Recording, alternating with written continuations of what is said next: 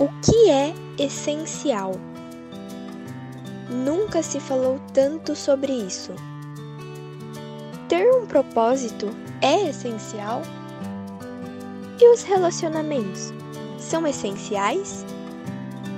Será que ter os papéis bem definidos é essencial? E o valor da dependência é um valor essencial? Mas e quanto à igreja? A igreja é essencial? Família essencial. É essencial que você não perca essa série. Todos os domingos de maio, às 10 da manhã, no nosso canal youtube.com/cpvinhedo. Então, qual seria o tempo máximo que você aguentaria viver assim, longe da sua casa, longe da sua família, longe daqueles que você mais ama? Vocês que estão me acompanhando aí em casa, respondam no nosso chat. Gostaria de ver as respostas de vocês. Vocês que estão aqui, quiserem entrar também e deixar a sua resposta. Qual seria então o tempo máximo que você aguentaria viver assim, longe da sua família, sem se comunicar com eles? Vamos ver as respostas aqui que o pessoal tem deixado.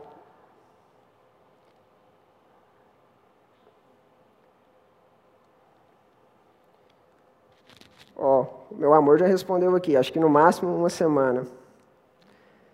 E aí, para vocês? David colocou que é difícil ficarmos longe das pessoas que amamos. A Mel colocou uma semana também. E aí? Quanto tempo vocês aguentariam ficar longe da família? a Giovana já foi mais direta, penso que dois dias. no máximo, né?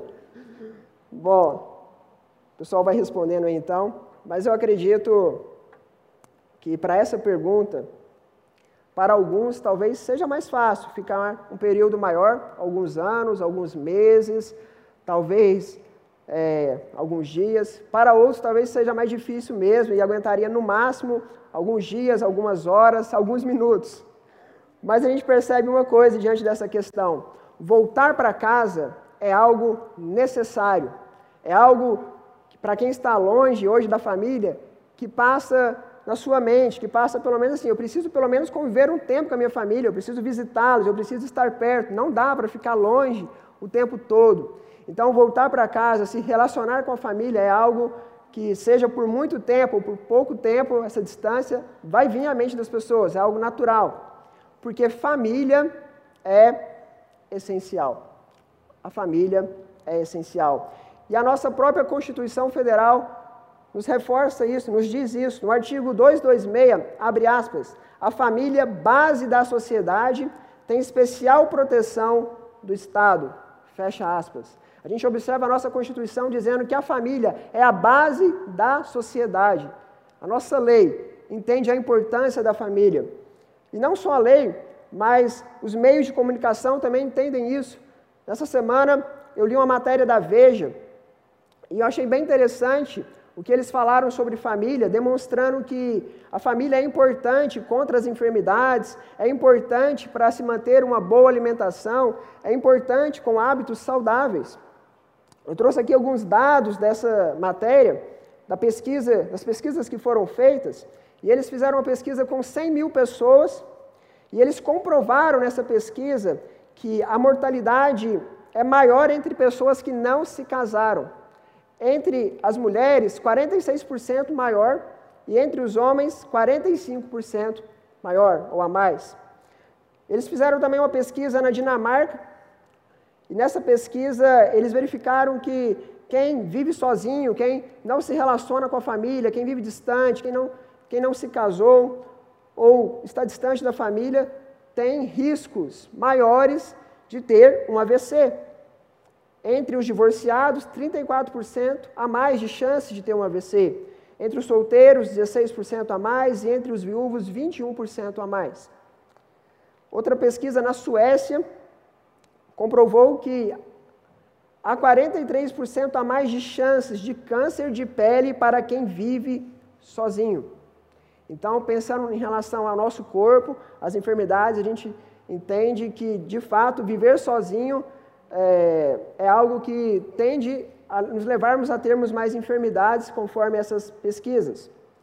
Além disso, há uma influência também numa boa alimentação. Quando você está em casa com a sua esposa, com seus filhos, você tende a comer melhor. Você se incentiva um ao outro a, a pensar em cozinhar juntos, a fazer ali uma salada, a, a pensar uma boa alimentação. Tudo bem, de vez em quando uma picanha, uma comida mais gordurosa, mas você tende a ir para a cozinha e ter um tempo juntos ali e preparar um bom almoço, um bom jantar. Mas a pessoa que vive sozinha, muitas vezes ela vai viver de McDonald's, de, de BK, de outras opções não tão saudáveis assim.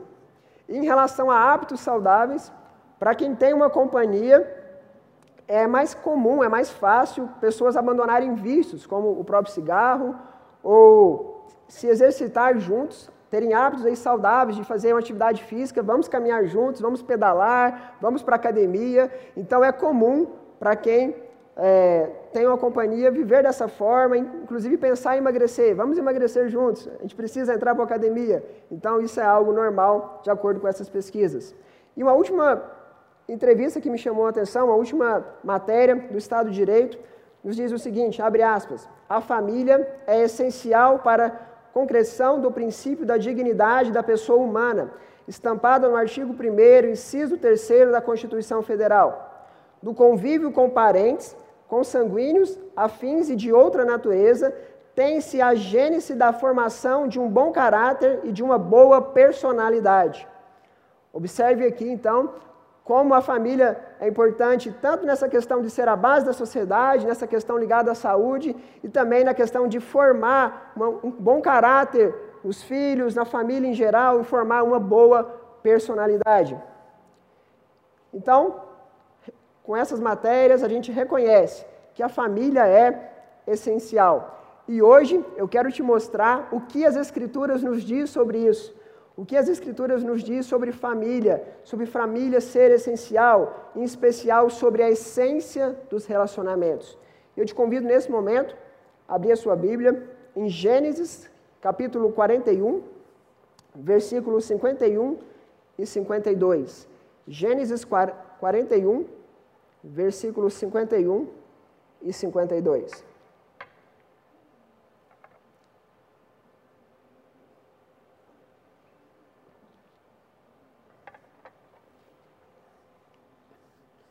Gênesis 41, versículos 51 e 52. Eu vou ler aqui na, na NVI. Se você está acompanhando pelo celular, você tem essa opção aí de escolher a NVI no seu celular. Diz assim a palavra de Deus. Ao primeiro, José deu o nome de Manassés, dizendo: Deus me fez esquecer todo o meu sofrimento e toda a casa de meu pai.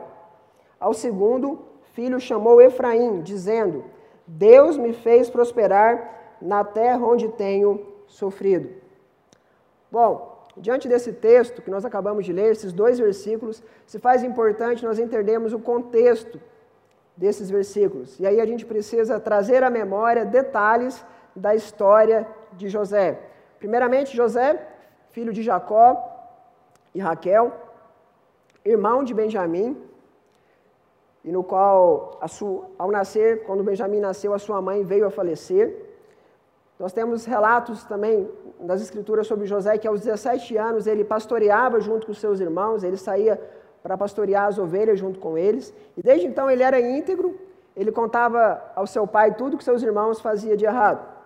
Ele era muito amado pelo seu pai, e isso fazia com que ele fosse odiado pelos irmãos.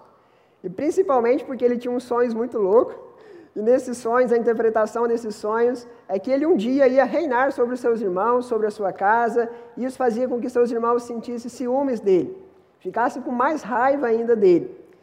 E certo dia, os seus irmãos, eles saem para pastorear, eles vão pastorear em Siquém, e perceba que antes eles levavam José para pastorear. Fala, o texto nos fala que com 17 anos, José ia pastorear com eles, mas dessa vez eles não levam José, justamente por essa questão de ódio, de ciúme, de raiva, José é deixado para trás. Então eles vão pastorear sem José. E nessa questão, o seu pai, Jacó, pede para que José vá visitar os seus irmãos, vai acompanhar como que estava ali aquela situação, como que estava, estava tudo bem com eles. E os seus irmãos, ao perceberem que José está vindo, eles pegam José e o lançam num poço, e o colocam dentro de um poço. A princípio a ideia era até matá-lo, mas nesse contexto vem uma caravana dos egípcios e eles entenderam que era melhor vender José para o Egito, vender ele como escravo. Então José foi vendido como escravo para o Egito. E isso gera em José um sofrimento profundo, pois agora ele estava sozinho nesse mundo, sozinho na terra do Egito, sem nenhum conhecido por perto, sem nenhum familiar por perto. José estava sozinho ali no Egito. Por isso, o primeiro ponto que eu quero destacar com vocês, pensando na questão desse texto, é que José, ele sofre sem os relacionamentos familiares. José, ele sofre sem os relacionamentos familiares. Ao chegar ao Egito, ele deve ter pensado: provavelmente eu nunca mais vou ver meu pai, eu nunca mais vou ver a minha família, eu sou um escravo agora. Como que eu vou sair daqui? Se nós tentarmos pensar o que veio à mente de José naquele tempo, ele deve ter imaginado isso: eu nunca mais vou encontrar com, meus, com, meu, com a minha família, com meu pai, com meus irmãos. Eu sou um escravo, como que eu vou sair dessa situação? Isso vai fazendo com que ele sofra, ele vai sofrendo. José sofre sem os relacionamentos familiares.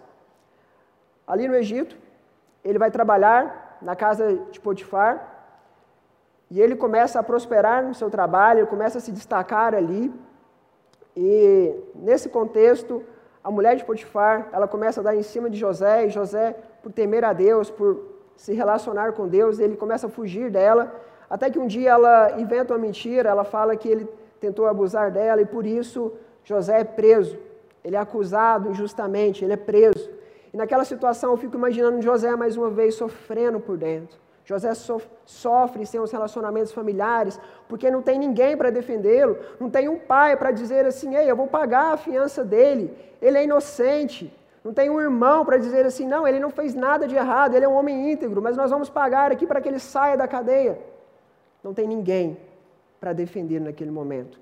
José sofre sem os relacionamentos familiares. Então ele é preso, ele na cadeia começa a destacar porque a presença de Deus está com ele, e ali ele começa a liderar a, as pessoas naquela cadeia, ele conta ali com a amizade do carcereiro, e o interessante é que ali José interpreta dois sonhos de ex-funcionários do faraó. E dois anos depois, José é convidado para interpretar um sonho do faraó. E diante desse sonho, Deus lhe dá a interpretação. Então José pode dar alguns conselhos ao faraó sobre o que ia acontecer, sobre como cuidar da terra naqueles sete anos de fartura e depois sete anos de miséria. E com isso, faraó coloca José como governador de todo o Egito. E é nesse contexto, como governador de todo o Egito, que nós acabamos de ler esse texto aqui. José já era o governador de todo o Egito. José se casa com Azanete, então ele tem dois filhos, sendo o primeiro Manassés, igual o versículo 51. Ao primeiro, José deu o nome de Manassés, dizendo: Deus me fez esquecer todo o meu sofrimento e toda a casa do meu pai. Perceba aqui que José, ao colocar o nome de Manassés no seu primeiro filho, ele está louvando a Deus. Ele tem uma gratidão a Deus, porque Deus o fez esquecer todo o sofrimento todo o sofrimento e toda a casa de seu pai. Nesse caso, ele está relacionando o seu sofrimento justamente à casa do seu pai. Porque tudo que ele passou, ter sido preso, ter sido acusado injustamente, ter se tornado escravo, tudo isso aconteceu porque os seus irmãos o venderam. Então, o start do seu sofrimento começou justamente pela casa do seu pai, pelos seus irmãos. Mas se nós olharmos bem, José ele não esquece a casa do seu pai, ele esquece esse sofrimento, porque o próprio nome de Manassés é um nome em hebraico. José agora morando no Egito, por que, que ele não colocou o nome egípcio nos seus filhos? Ele não fez isso, ele colocou o nome em hebraico. E aí, isso demonstra que ele não esqueceu a casa dos seus pais, mas ele esqueceu aquele sofrimento. De certa forma, ele já tinha perdoado os seus irmãos. Nesse momento, José já tinha perdoado os seus irmãos.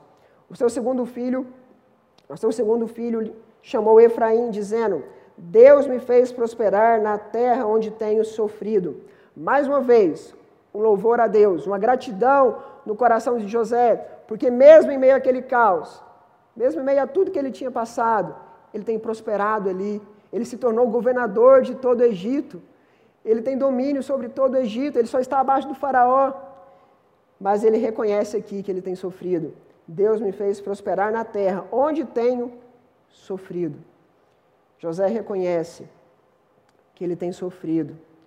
Por dentro, ele sente falta da sua família.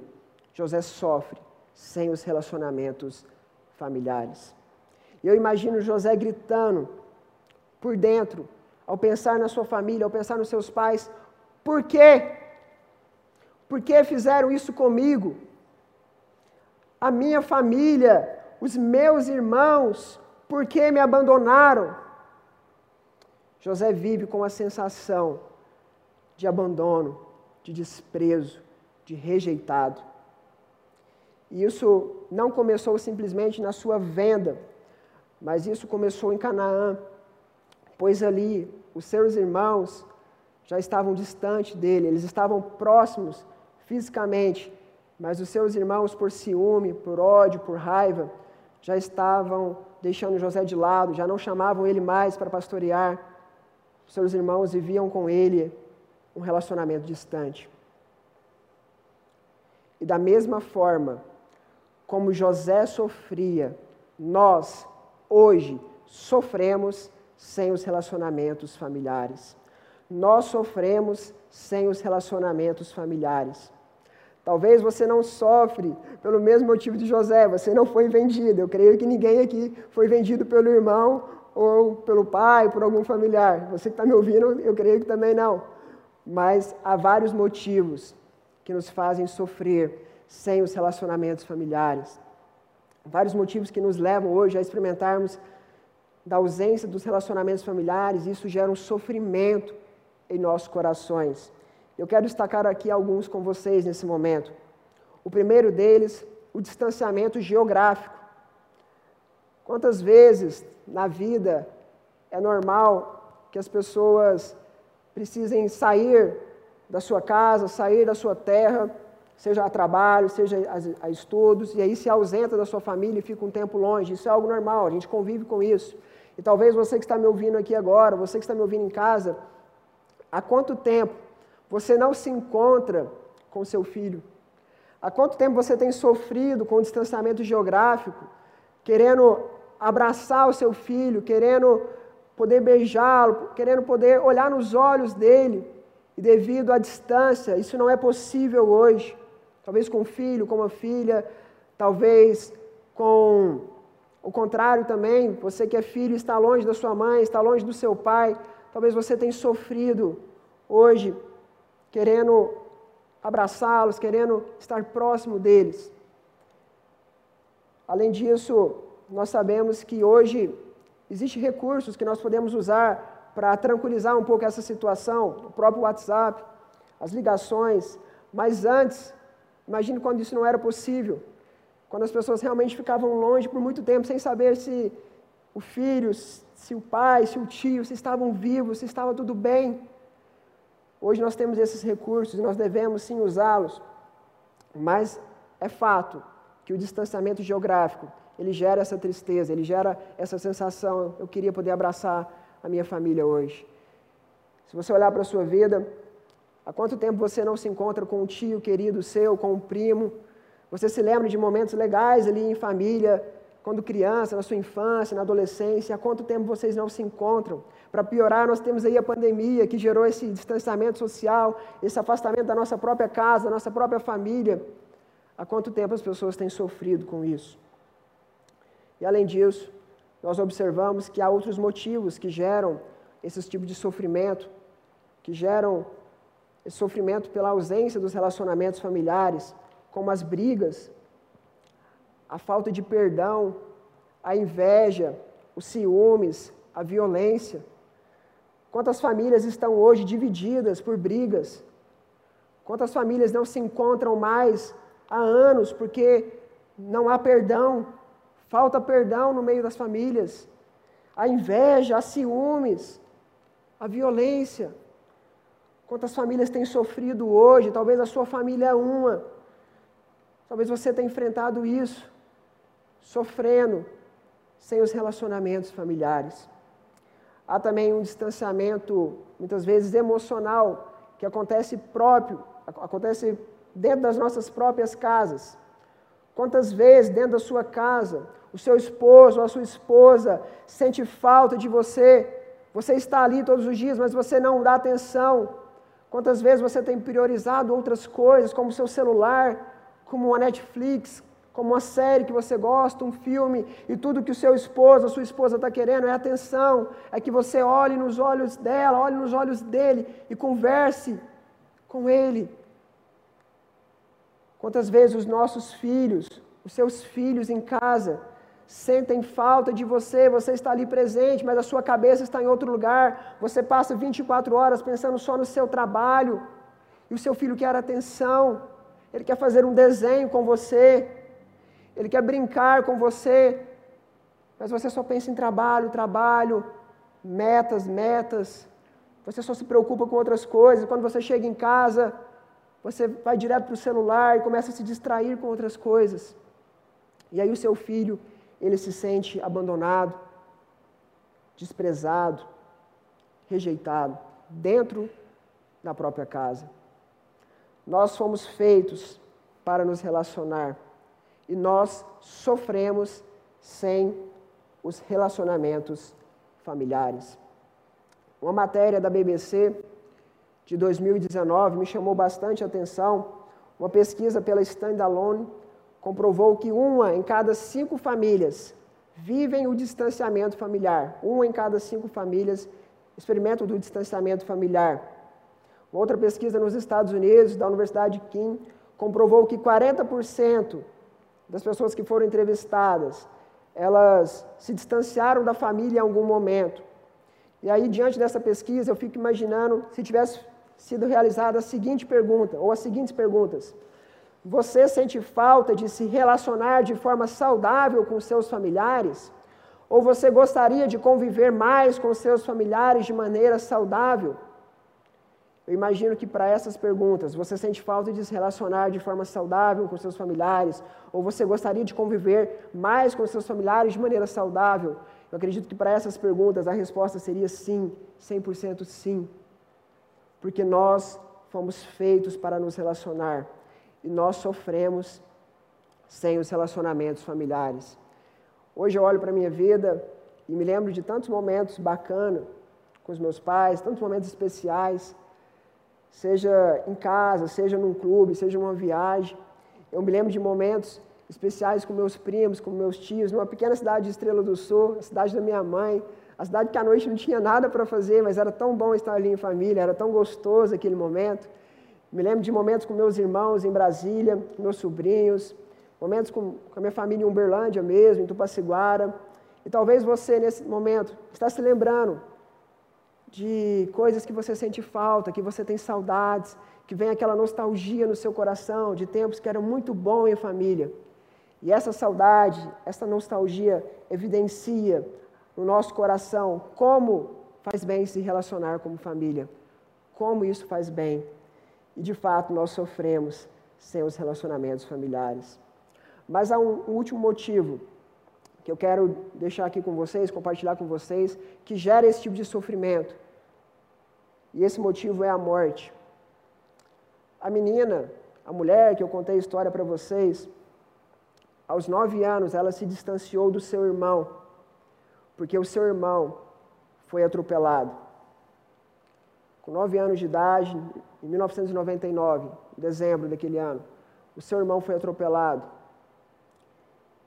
Isso gerou uma depressão profunda na sua mãe. Ela entrou numa depressão muito forte. E em fevereiro de 2002, a sua mãe teve um aneurisma e ela veio a falecer. Aquela menina agora tinha só o pai, como a sua casa, como a sua família principal.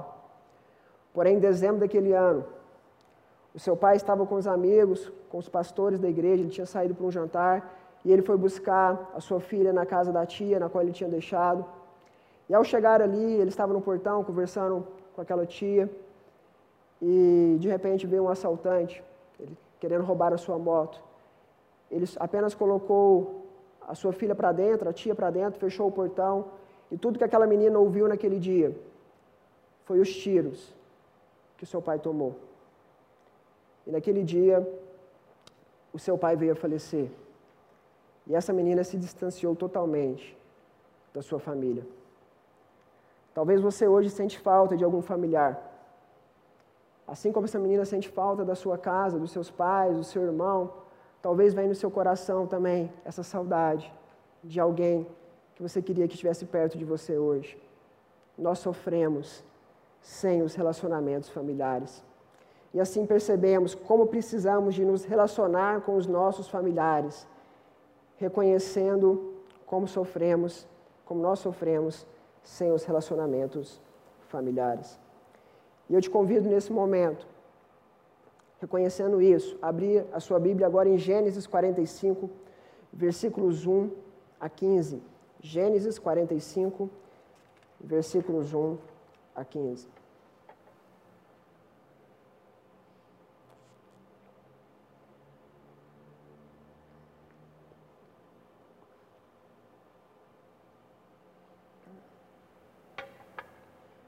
Gênesis 45, versículo 1 a 15. Veja comigo como Deus demonstra a José a essência dos relacionamentos familiares nesse texto. A essa altura, José já não podia mais conter-se diante de, de todos que ali estavam e gritou: Façam sair a todos. Assim ninguém mais estava presente quando José se revelou a seus irmãos. E ele se pôs a chorar tão alto que os egípcios o ouviram, e a notícia chegou ao palácio do Faraó. Então disse José a seus irmãos: Eu sou José, meu pai ainda está vivo? Mas os seus irmãos ficaram tão pasmados diante dele que não conseguiam responder-lhe. Cheguem mais perto, disse José aos seus irmãos. Quando eles se aproximaram, disse-lhes: Eu sou José, seu irmão, aquele que vocês venderam ao Egito. Agora não se aflijam nem se recriminem por terem me vendido para cá, pois foi para salvar vidas que Deus me enviou adiante de vocês. Já houve dois anos de fome na terra, e nos próximos cinco anos não haverá cultivo nem colheita. Mas Deus me enviou à frente de vocês para lhes preservar um remanescente nesta terra e para salvar-lhes a vida com grande livramento. Assim, não foram vocês que me mandaram para cá, mas sim o próprio Deus ele me tornou ministro de Faraó, me fez administrador de todo o palácio e governador de todo o Egito. Voltem depressa a meu pai e digam-lhe: Assim diz o seu filho José: Deus me fez senhor de todo o Egito. Vem para cá, não te demores. Tu viverás na região de Gozém e ficarás perto de mim, tu, os teus filhos, os teus netos, as tuas ovelhas, os teus bois e todos os teus bens eu te sustentarei, porque ainda haverá cinco anos de fome. Do contrário, tu, a tua família e todos os teus rebanhos acabarão na miséria. Vocês estão vendo com seus próprios olhos, e meu, e meu irmão Benjamim também, que realmente sou eu quem estou falando com vocês. Contem a meu pai quanta honra me prestam no Egito e tudo que vocês mesmos testemunharam, e tragam meu pai para cá depressa. Então ele se lançou chorando sobre o seu irmão Benjamim e o abraçou. E Benjamim também o abraçou, chorando. Em seguida, beijou todos os seus irmãos e chorou com eles. E só depois os seus irmãos conseguiram conversar com ele.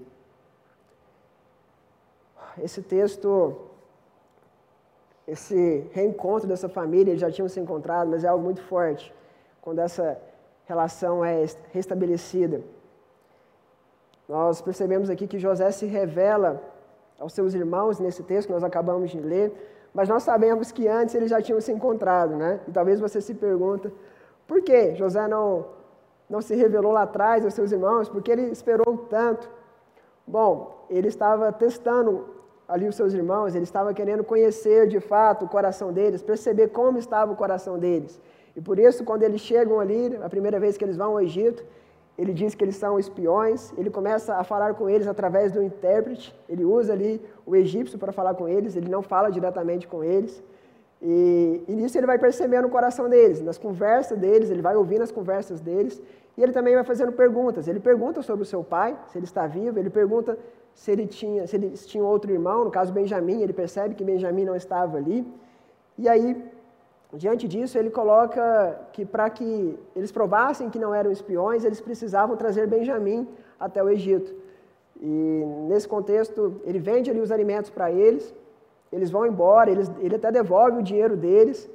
Chegando é, em certo ponto do caminho, eles percebem isso, eles contam tudo a seu pai, Jacó. E depois acaba aquela comida e eles precisam voltar ao Egito, que é justamente nesse momento aqui. E eles voltam com Benjamim. E ao voltar, é, José tem ali um almoço com eles, né, um, uma refeição ali com eles. E ele vai sofrendo por dentro. Há momentos que ele sai para chorar, porque ele já não aguenta mais aquela situação.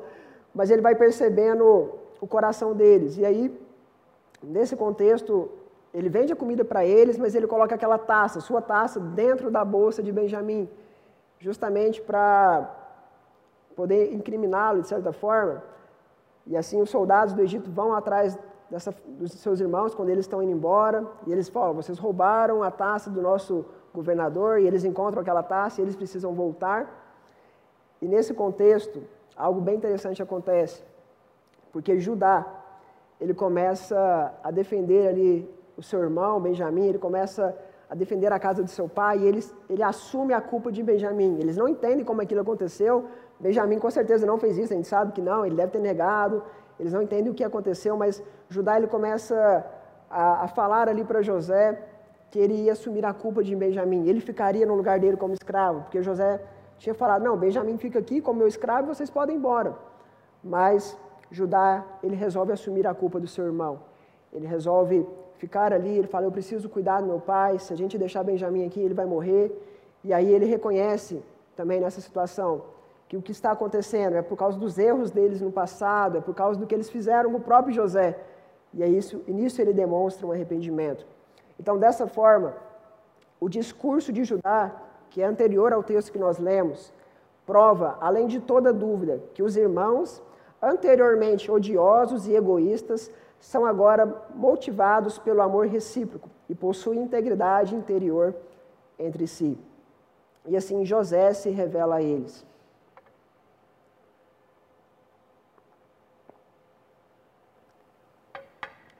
José se revela a eles. E os seus irmãos sentem medo, eles, eles ficam pasmados, igual, igual nós acabamos de ler. Eles ficam, e agora? É o nosso irmão que está aqui, aquele no qual nós vendemos, o que, que ele vai fazer conosco agora? Mas observe algo bem interessante. José começa a esclarecer para os seus irmãos a essência dos relacionamentos familiares. Pois Deus demonstrou a José a essência dos relacionamentos familiares, que se resumem basicamente em reconhecer que é da vontade de Deus os relacionamentos reconhecer que é da vontade de Deus o amor e reconhecer que é da vontade de Deus o perdão. Então José começa a esclarecer aos seus irmãos que eles não precisavam ter medo, eles não precisavam ficar daquela forma, pois foi da vontade soberana de Deus que tudo aquilo acontecesse, que toda aquela situação tão difícil acontecesse, porque Deus tinha um propósito naquilo, que era justamente, igual nós acabamos de ler, salvar vidas salvar um remanescente. E isso incluía a vida dos seus irmãos. Diante da miséria que o mundo estava enfrentando e que ia enfrentar por mais cinco anos. Olhando dessa forma, nós identificamos que havia um propósito de Deus nisso, que era salvar vidas. E olhando para a vida de José, nós compreendemos que José, ele tipifica a Cristo nesse momento.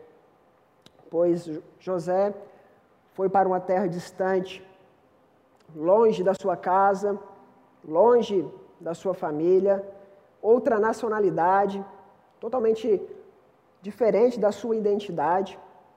José sofreu ali no Egito, ele sofreu, ele se tornou escravo, ele foi preso. E ele foi considerado morto pelos seus irmãos. Foi assim que os seus irmãos anunciaram ao, ao seu pai: José está morto. Ele foi considerado como morto. E da mesma forma como José, Cristo, ele também, sendo Deus, se esvaziou, ele se fez homem, ele veio à terra como homem. Ele, sendo Deus, ele veio para outra nacionalidade totalmente diferente da sua natureza, totalmente diferente da sua identidade. Ele se fez homem. Ele sofreu. Ele sofreu aqui na terra. Ele apanhou, ele foi humilhado. Ele foi crucificado. Ele foi preso, ele foi crucificado e ele morreu. Ele morreu na cruz. Porém, assim como José, que foi anunciado como morto, mas estava vivo, Jesus, que foi dado como morto, ele está vivo. Ele vive. Ele morreu, mas ressuscitou. Ele está vivo.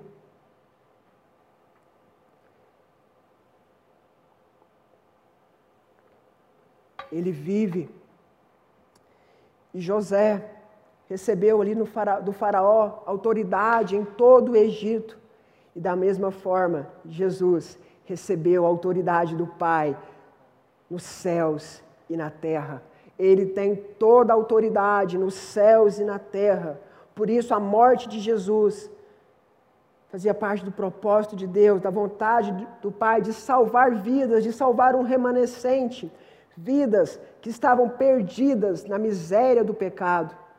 Aquelas vidas no Egito, naquela época, estavam perdidas pela miséria da fome. E todo mundo, longe de Deus, longe do Pai, vivia perdido na miséria do pecado. Por isso, Jesus, ele vem ao mundo.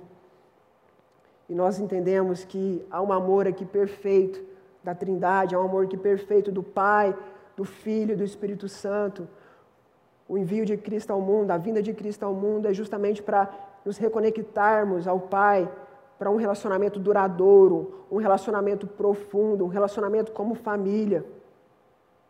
É assim como eles se relacionam que Jesus veio ao mundo para que nós possamos nos relacionar com Ele, com o Pai e com o Espírito Santo, desfrutando da presença do Espírito Santo em nós todos os dias. Jesus morreu para o perdão dos nossos pecados, com o fim, com o objetivo de nós desfrutarmos do nosso relacionamento com o Pai, com Ele e com o Espírito Santo todos os dias. Portanto, Deus demonstra para José a essência dos relacionamentos familiares, que é de viverem um relacionamento profundo entre a família, compreendendo esse relacionamento que há entre a Trindade, que se relacionam como um só, sendo um, um só Deus. E a humanidade foi feita para isso, para se relacionar, assim como o Pai, como o Filho, como o Espírito Santo se relacionam. E há nesse relacionamento há evidências de um amor e um perdão poderoso, no qual José entende isso e por isso ele ama os seus irmãos ali naquela situação. Ele perdoa os seus irmãos e ele se relaciona com eles. José abraça e beija Benjamim. José beija os seus irmãos, os mesmos que tinham vendido, que o tinham vendido. Ele se relaciona com eles. No capítulo 50, a gente não vai ler, mas nos versículos 15 ao 21, depois que Jacó morre, o pai de José, os seus irmãos voltam a ter medo e pensam assim: agora que o nosso pai morreu, José ele vai se vingar de nós. Então eles vão até José e, e viram para José e falam: Nós seremos seus escravos, nós seremos seus escravos. Mas não é assim que José se relaciona com eles. José os trata como irmãos, como família. José, ele cuida dos seus irmãos, ele dá sustento às suas vidas, às suas famílias, porque eles são irmãos. Eles foram feitos para se relacionar. Eles foram feitos para viver se relacionando com amor e perdão todos os dias. E José Então, nesse contexto, ele diz palavras boas aos seus irmãos, palavras amáveis aos seus irmãos, porque eles vivem como uma família. E isso tudo é possível na vida de José, porque ele temia a Deus e porque Deus demonstra a José a essência dos relacionamentos familiares. José se relacionava com Deus e desfrutava de um relacionamento com o Pai, desfrutava do amor dele, desfrutava do perdão do Pai sobre a sua vida, e ele entende que isso devia, deveria refletir na sua vida com seus irmãos, com seus familiares e com todas as pessoas. Pela vontade de Deus sobre os relacionamentos, com amor e perdão, a família de José é conduzida à essência dos relacionamentos familiares. Deus demonstra para José a essência dos relacionamentos familiares. E da mesma forma, hoje, Deus demonstra para nós a essência dos relacionamentos familiares. Deus demonstra para nós a essência dos relacionamentos familiares. O que Deus tem para a minha vida e para a sua vida hoje é que nós possamos desfrutar mais disso, a começar do nosso relacionamento com o Pai, ao começar o nosso relacionamento com Deus. Hoje, o pecado já não, já não nos separa mais, pelo sangue de Jesus, já não há mais separação entre eu e Deus, entre você e Deus, porque Jesus assumiu o nosso lugar na, na cruz, o seu amor por nós ali nos redimiu, e hoje nós desfrutamos desse relacionamento com o Pai, nosso relacionamento com Deus através do sangue de Jesus. Então, aproveite mais a sua vida com Jesus, aproveite mais a sua vida com o Pai, aproveite mais a sua vida com o Espírito Santo, Ele está em você, falando com você. Prove mais da essência desse relacionamento com o Pai, com o Filho e com o Espírito Santo. Deus demonstra para nós a essência dos relacionamentos, e isso começa nos relacionando com Ele, desfrutando mais da Sua presença, mais do acesso a Ele, mais do Santo dos Santos, porque Jesus morreu por você, os seus pecados, todos os seus pecados foram perdoados não é alguns pecados, são todos os seus pecados. Desfrute mais disso. Se relacione mais com Deus. E da mesma forma, como você deve se relacionar com o Pai, se relacione mais aqui na terra, se relacione mais com as pessoas, compreendendo a essência, a importância de amar, de perdoar as pessoas. E comece isso na sua casa. Comece isso na sua família, porque família é essencial. Desfrute mais disso hoje com a sua família. Quebre esse sofrimento, seja intencional. Se você tem sofrido longe da sua família, seja mais intencional. Abrace mais, beije mais aqueles que estão na sua casa. Assim como José abraçou ali os seus irmãos, eles tinham vendido, ele os abraçou e os beijou. Faça isso. Talvez o seu pai, a sua mãe, a sua esposa tenham esperado isso de você, um abraço mais carinho. Há quanto tempo a sua família tem reclamado disso com você, a sua esposa, seu esposo, dizendo que você está frio? Se aproxime mais da sua família, dos seus filhos, que muitas vezes querem passar mais tempo com você, querem um abraço, querem ir para o seu colo e você fica preocupado demais com outras coisas. Desfrute mais disso, aproveite mais disso.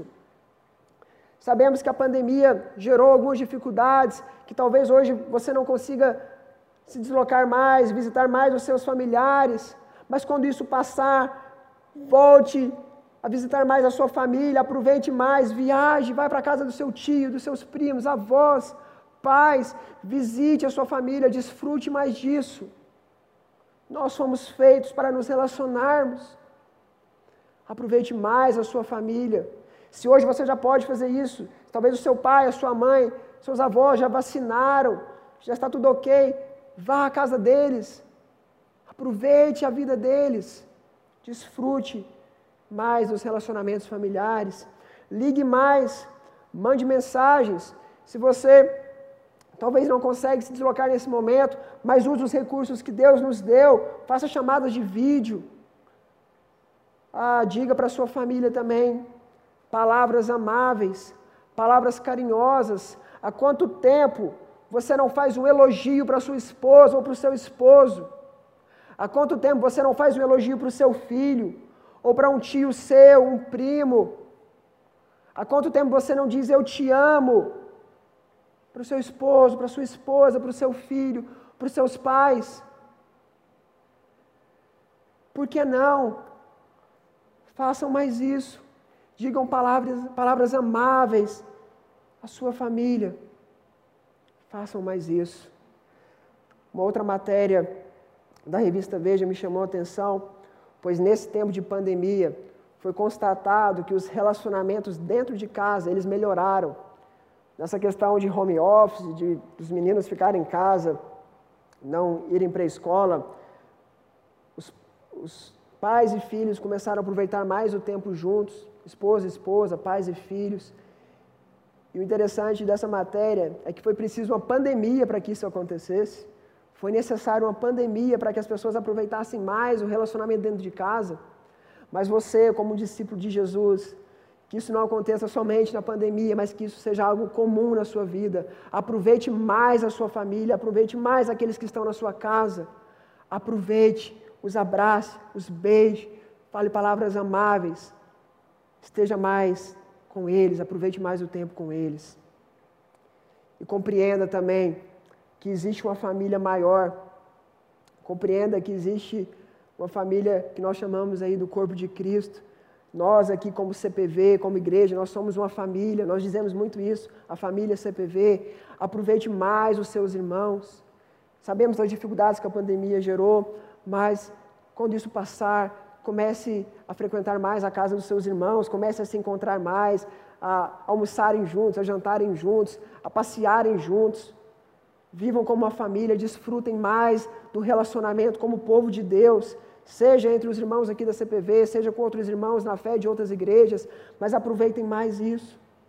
Isso é muito bom, como é gostoso nós estarmos juntos, chorarmos juntos e nos alegrarmos juntos. Desfrutem mais da grande família, dessa família maior, dessa comunidade de Deus. Aproveite mais disso. Há quem diga que aqui em São Paulo a cultura é um pouco diferente. Eu, eu e o David, nós viemos de Minas, e eu me lembro que quando acabavam os cultos lá, a gente ia para as pastelarias, para para Habib's, para comer algum sanduíche, às vezes a gente ia com 80, 70 pessoas, a igreja, quase que um terço da igreja se deslocava juntos para algum local para nós comermos juntos após o culto. Ah, como isso era bom, como isso era gostoso.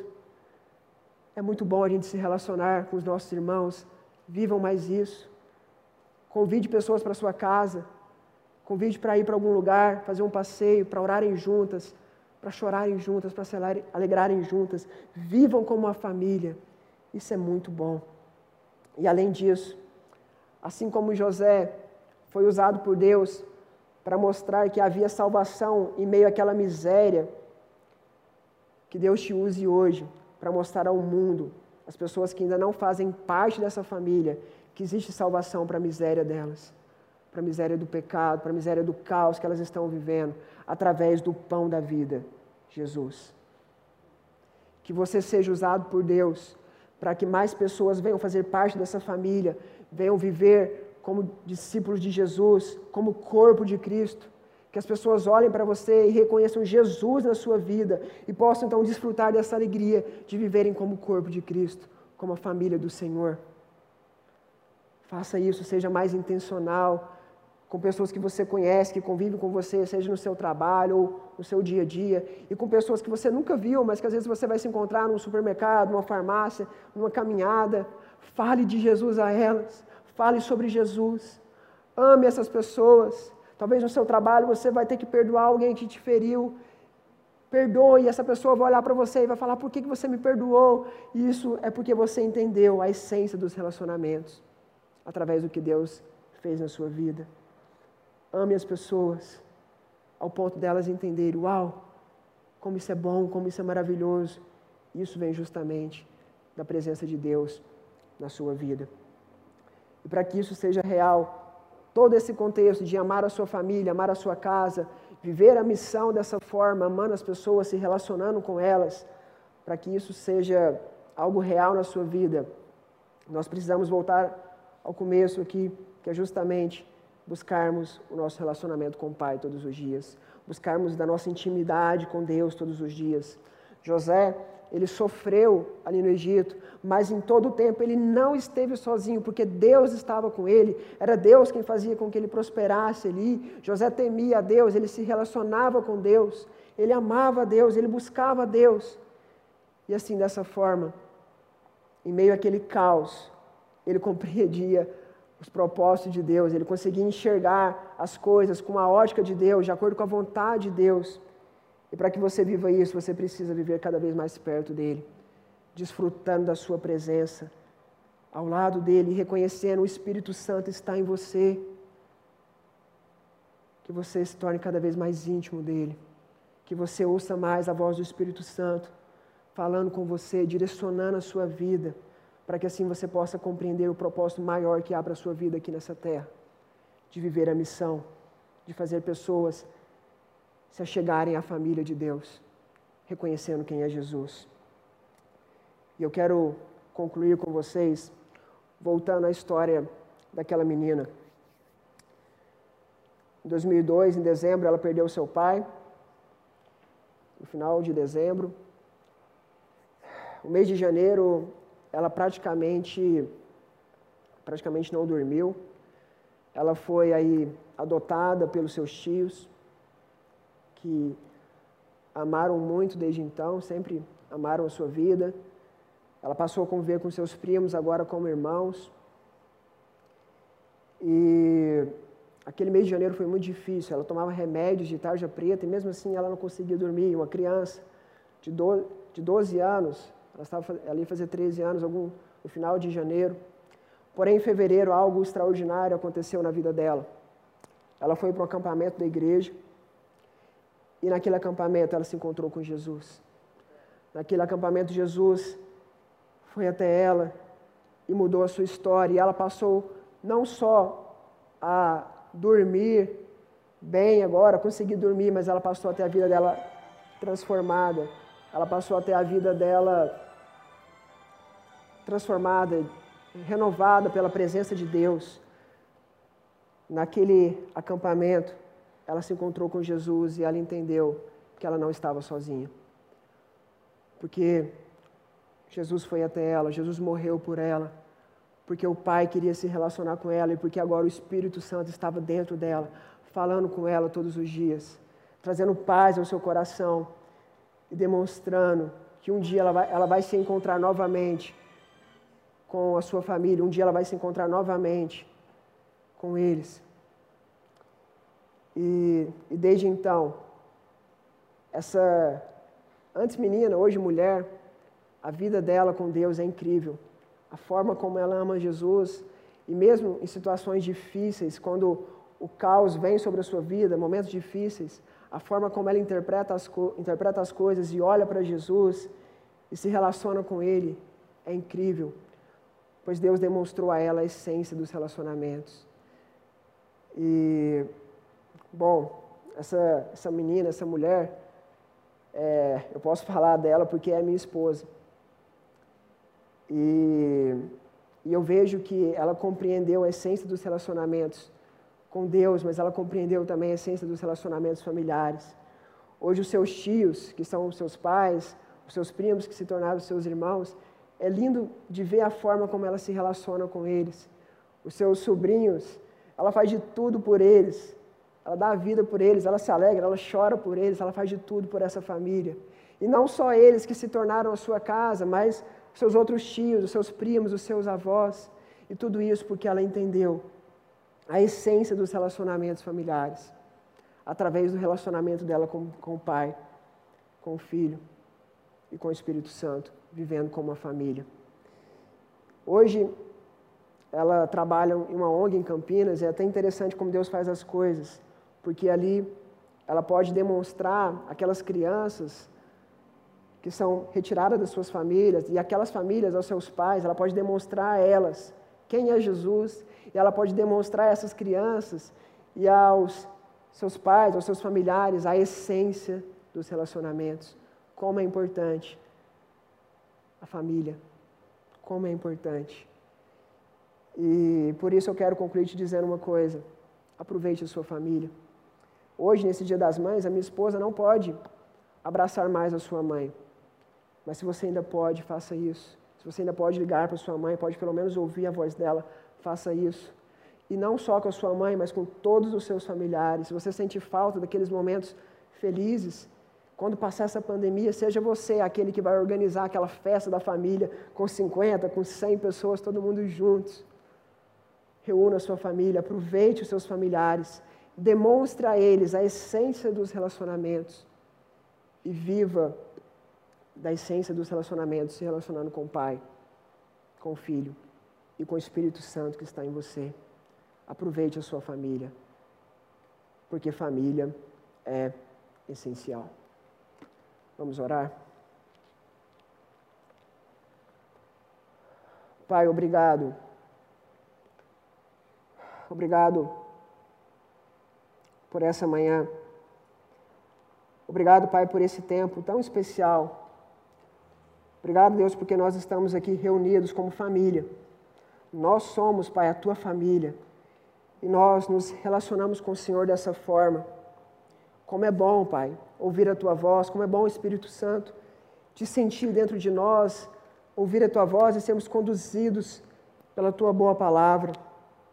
Como é bom olharmos para Jesus, reconhecendo o seu amor por nós, tudo que ele sofreu por nós ah, Deus, como isso é maravilhoso. E Deus, nós queremos, nessa manhã, te pedir que o Senhor nos faça compreender mais disso, da intimidade com o Senhor, da essência de nos relacionarmos com o Senhor, de desfrutarmos mais da Tua presença, que nós possamos viver mais no secreto, aproveitando mais o nosso tempo com o Senhor, orando mais, lendo mais a Tua palavra buscando te ouvir mais. O Senhor tem falado conosco e que o nosso anseio seja cada vez mais pela tua voz. Obrigado, Pai, porque o Senhor nos atrai a Ti todos os dias. Obrigado porque o Senhor nos atraiu de maneira eterna através do Teu Filho, através do sangue de Jesus. E nós queremos desfrutar mais disso, da Tua presença, da Tua presença. Ah, Pai, enquanto estivermos aqui, Sabemos que temos a nossa nova identidade, a nossa identidade como filhos do Senhor, somos peregrinos nessa terra, mas enquanto estivermos aqui, que nós possamos fazer a nossa vida valer a pena, a começar dentro das nossas casas, sendo os melhores esposos, os melhores esposas, os melhores pais, os melhores filhos, os melhores tios, os melhores primos, os melhores sobrinhos. Ó oh, Deus, faz de nós pessoas que de fato se relacionam com as pessoas, que amam se relacionar, que amam cuidar das pessoas, que, que seja cada vez mais natural no nosso coração perdoar, amar as pessoas, e que isso comece dentro das nossas casas. Pai, se tem algo aqui fazendo com que famílias estejam brigadas nesse momento, estejam brigando nesse momento, que isso seja desfeito nessas famílias. Que reine a paz do Senhor em cada lar, em cada família, que haja reconciliação, que haja perdão nas famílias, que nós possamos ser agentes do Senhor para levarmos o perdão às nossas famílias, para levarmos o amor, para levarmos a tua essência, para levarmos a essência dos relacionamentos às nossas casas. Ó oh, Deus, aqueles que não te conhecem nas nossas famílias, que nós possamos levar para a miséria deles o pão da vida, Jesus. Ó oh, Deus, faz o nosso coração mais sensível. Quantos dentro das nossas famílias não te conhecem, não se relacionam com o Senhor, que a gente não aceite mais isso, mas que a gente passe a lutar pela família maior, pela família do Senhor, pelo corpo de Cristo, que a gente passe a levar mais pessoas a te conhecerem, Jesus. Use cada um que está me ouvindo nessa manhã dessa forma. Incomode nosso coração. Pai, que nessa semana nós possamos ligar para aqueles familiares que há tempo nós não falamos, nós possamos mandar mensagens para aqueles que não te conhecem. Use cada um na sua família, Pai. Que nós possamos sonhar para as nossas famílias realidades do céu na terra. Ah, Pai. E para aquelas pessoas que convivem conosco, que são amigos, conhecidos do trabalho, colegas de trabalho, ou pessoas desconhecidas que nos encontramos no dia a dia. Ah, que nós possamos levar a elas a salvação, que nós possamos levar a elas o teu propósito de salvar vidas através do sangue de Jesus. Nos use, Deus, nos incomode, para que nós possamos nos relacionar mais com as pessoas, que possamos olhar mais nos olhos das pessoas, sorrir com elas, ser sensíveis às suas dores, que nós possamos entrar em supermercados, padarias, em qualquer lugar e perguntar o nome das pessoas, perguntar se está tudo bem, orarmos por elas, demonstrarmos Jesus a elas, amando as suas vidas. Nos use assim, Pai. Ah, Deus, nós possamos compreender isso. Como é importante se relacionar. Que nós possamos desfrutar mais da essência dos relacionamentos. A partir do nosso relacionamento com o Senhor, mas refletindo isso no nosso dia a dia, com as nossas famílias e com as pessoas que convivem conosco. No nome de Jesus, Pai. Amém.